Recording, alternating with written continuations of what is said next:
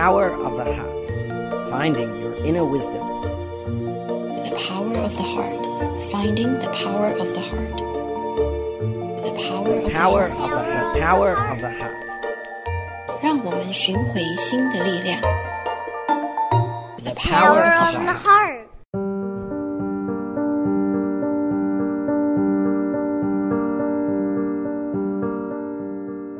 Thank you for joining us today. My name is Yuru Chao. You are tuning in to The Power of the Heart on Da Ai Radio. Dharma Master De Shu, thank you for joining us. It has been a series of teaching from you. We are very honored. Now we are coming to the last one. There are many professionals in the world, but only a few enlightened people. You are saying transforming knowledge into wisdom so that knowledge and wisdom are different. Why?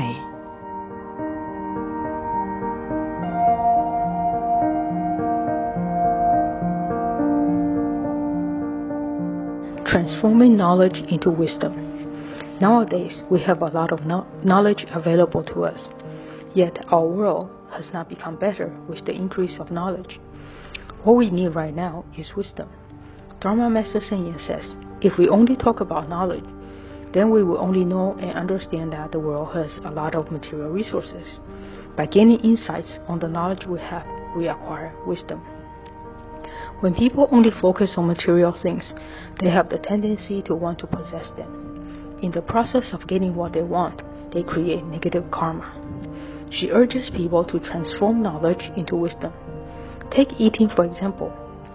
Most people regard meat as food that they can prepare into delicious dishes.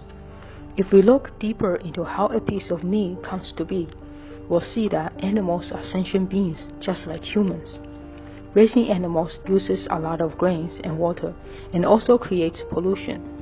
With global warming and water shortage, raising animals exacerbates this crisis. Wisdom is about doing what is beneficial for all. Wisdom will take us to see that killing animals is a cruel act. To sustain our lives, a plant based diet can provide all the nutrients we need while causing less harm to the world. When we use wisdom to deal with the important matter of eating, wisdom will choose a plant based diet over a meat diet. If people in the world can act according to wisdom, then there's a chance that we can transform our world into a better place.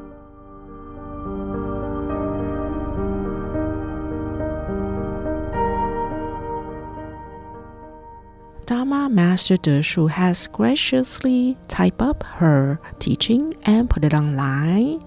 You can find it at https colon slash slash look dash into dash our dash heart dot tumblr dot com.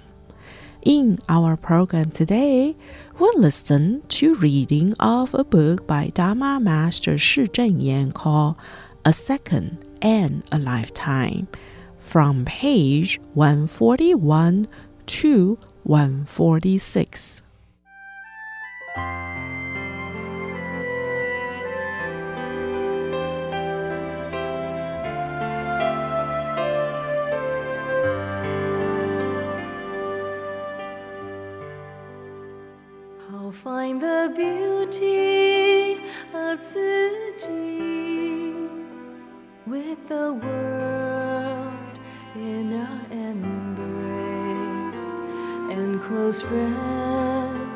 Gather from everywhere we transcend all boundaries.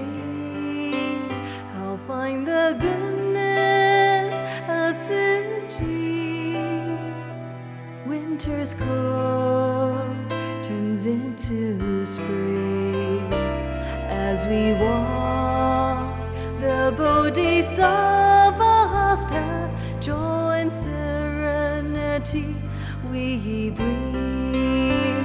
On this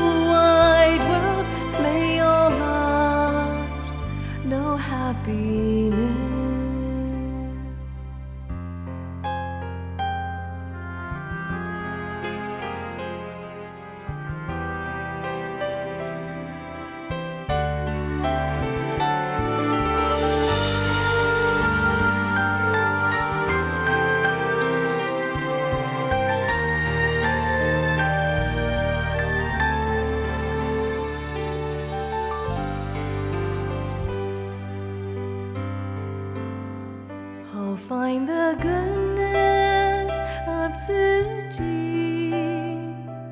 Winter's cold turns into spring as we walk the Bodhisattva's path. Joy and serenity we bring. On this day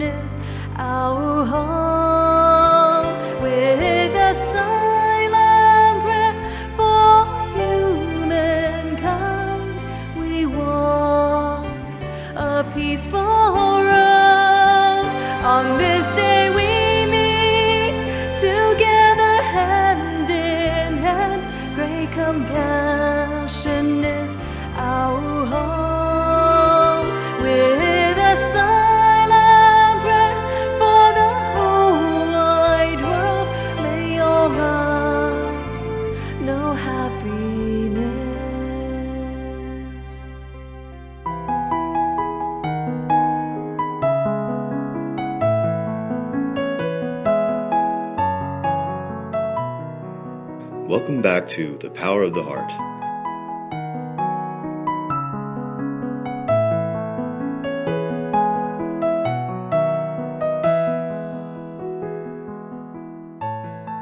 A Second and a Lifetime by Shi Zhenyan, page 141. What is love in this world? There was a Tzu commissioner who had been married to her husband for years. At first, their family was very happy.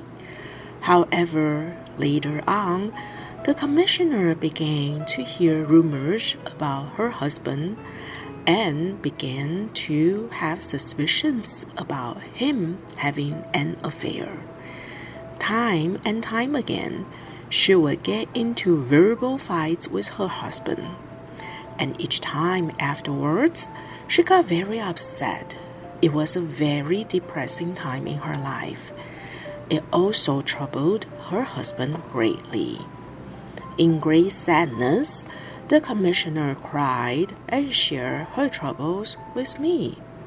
She told me that she clearly knew that she was in the wrong, but it was very difficult for her to overcome the obstacles in her mind. Whenever she heard someone say something about her husband being with somebody else, she would not bear it and would suddenly become irrational. I told her, You are a Buddhist practitioner. You should deal with people and matters with the pure heart of the Buddha. Have faith in your husband. Do not allow yourself to become suspicious. Rumors and disputes, having no shape or form, come out of nowhere. Why do you allow yourself to give rise to doubts and suspicions, which will only entangle yourself and cause you to be even more afflicted? In life, we will encounter all kinds of challenges. Since you know that your cultivation of tranquility is still insufficient, you must remind yourself to be even more vigilant and use these worldly challenges to train your mind. You must not be deluded by these challenges and become an ordinary being trapped by scattered and chaotic thoughts. Our feelings regarding love in relationships are topic that can talked about endlessly. How can we free ourselves of the bondage and entanglements from our relationship and attain liberation and freedom? Many people do not actually know their feelings regarding love in their relationships.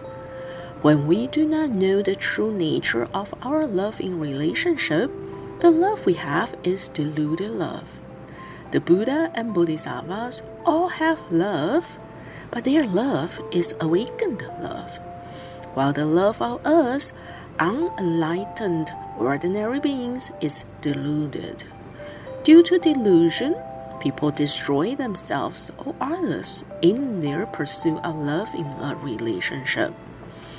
As our practice, if we can remain clear about our direction in life and form a healthy mindset of committing ourselves to help others, then when we encounter challenges in our relationships, our minds will remain unaffected by deluded love.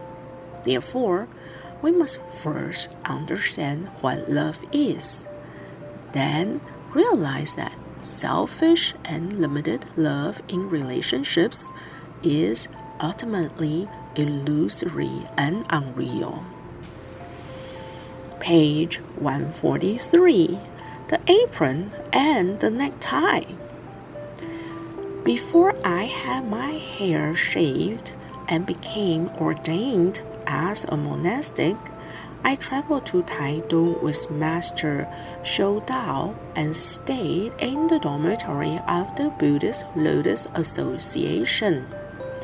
Master Shou Dao was giving teachings at the Lotus Association, and I was invited to teach the Amitabha Buddha Sutra on the radio. The members of the Taidong Lotus Association were very friendly and showed us great respect. There was a man named Mr. Wang who often invited Master Shou Dao and I to visit his house. In our conversations, Mrs. Wang shared with us how, as a couple, they practiced showing each other respect and courtesy in their relationship. Mr. Wang was a manager for a sugar company then. He would often invite his subordinates home for dinner. Mrs. Wang would also often invite her friends from the Lotus Association for dinner at their house. Once, before a gathering at their home, Mr. Wang and his wife discussed how to find ways to show respect for each other when their friends visited.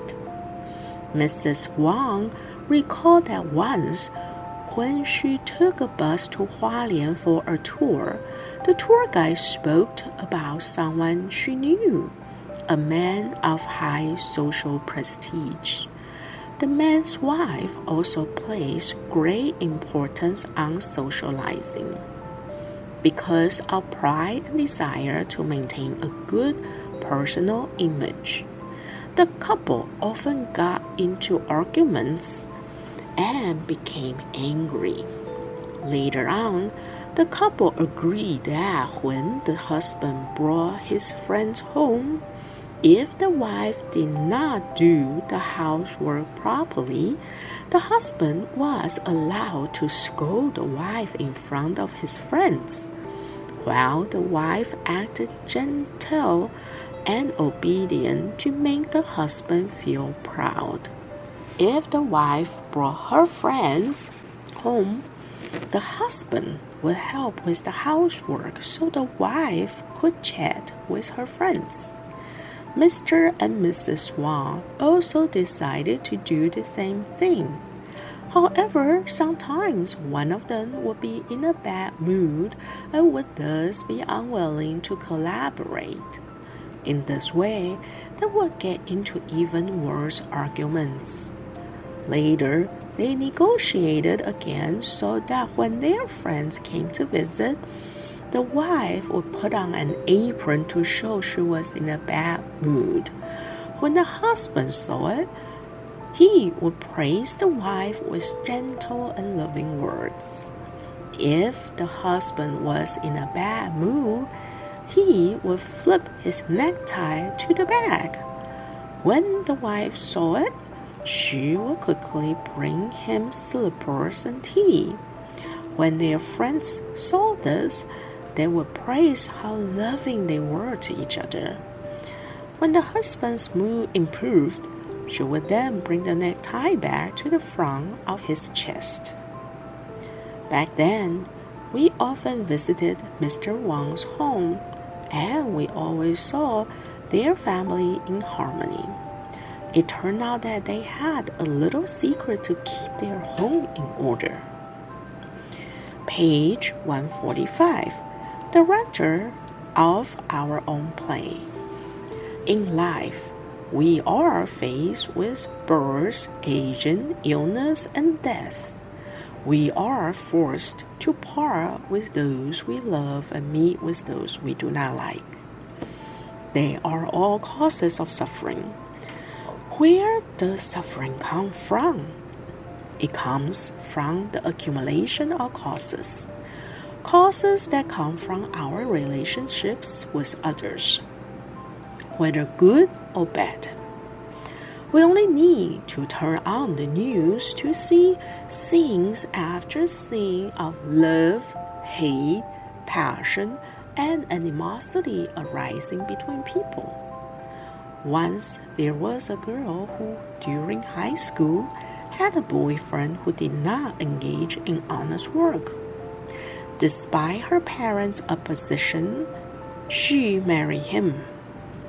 During the four or five years of their marriage, she was abused by him. She had scars all over her body, and she was hurt in both body and mind. Despite being abused again and again, she was always giving when her husband pleaded for her to stay. At one point, her father was beaten up by her husband. This caused her to wake up and made the decision to escape from the abusive prison of her marriage. Previously, despite being abused by her husband and the fact that it caused such great suffering and pain, when her husband said he would change and begged her to go home, she would just follow him home. She repeatedly left home and went back many times in this way, unable to resolve entanglements between them. Because her heart was entangled by her karmic affinities with her husband she was unable to break the emotional bonds that imprisoned her.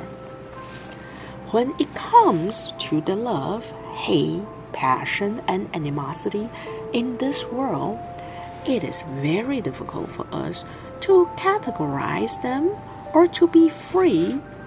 Where there is hatred, there is affection. Where there is kindness, there is resentment. Hatred and affection often exist simultaneously. So do gratitude and enmity. This causes sentient beings to have endless afflictions.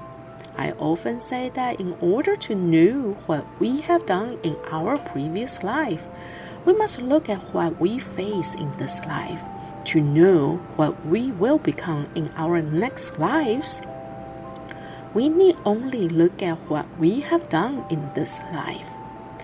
Causes, conditions, effects, and retributions are principles that religious scholars continually ponder and examine. In this life, we are writing the script for our next life. We are both the director and the actor, and we reap what we saw. For this reason, we must advocate that people help one another unconditionally with a love as pure as clear water so that they will continue to create good affinities as they remain pure and undefiled.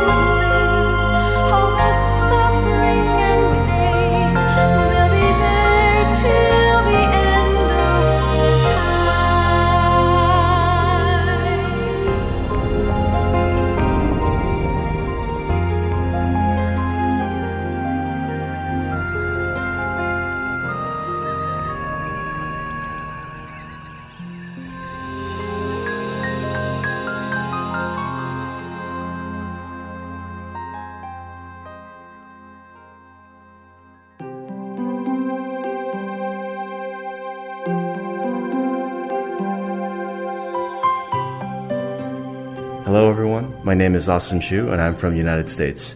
My favorite Jing Si aphorism is Repentance brings purity, vows brings blessings.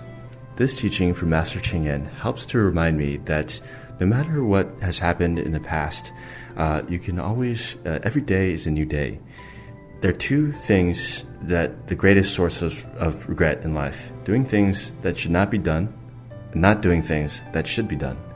Of course, every day uh, it may be difficult for us to be a, a 100% perfect human being, but uh, no matter what, uh, there's always uh, another chance to try again uh, in the morning.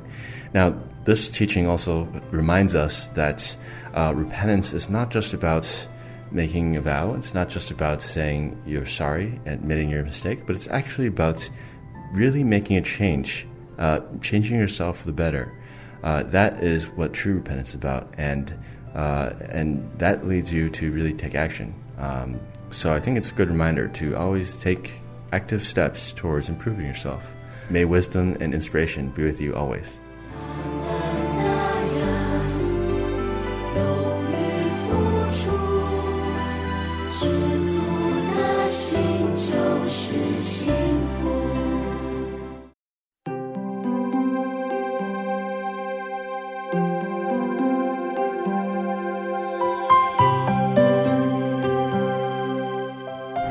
Everyone, my name is Hui Ping Wang. I'm from Los Angeles. My favorite Jingsi aphorism is When you look at the mirror, if you want the person in the mirror to smile, you must smile first. I find it very helpful when I'm working together with my friend and my family. May wisdom and inspiration be with you always.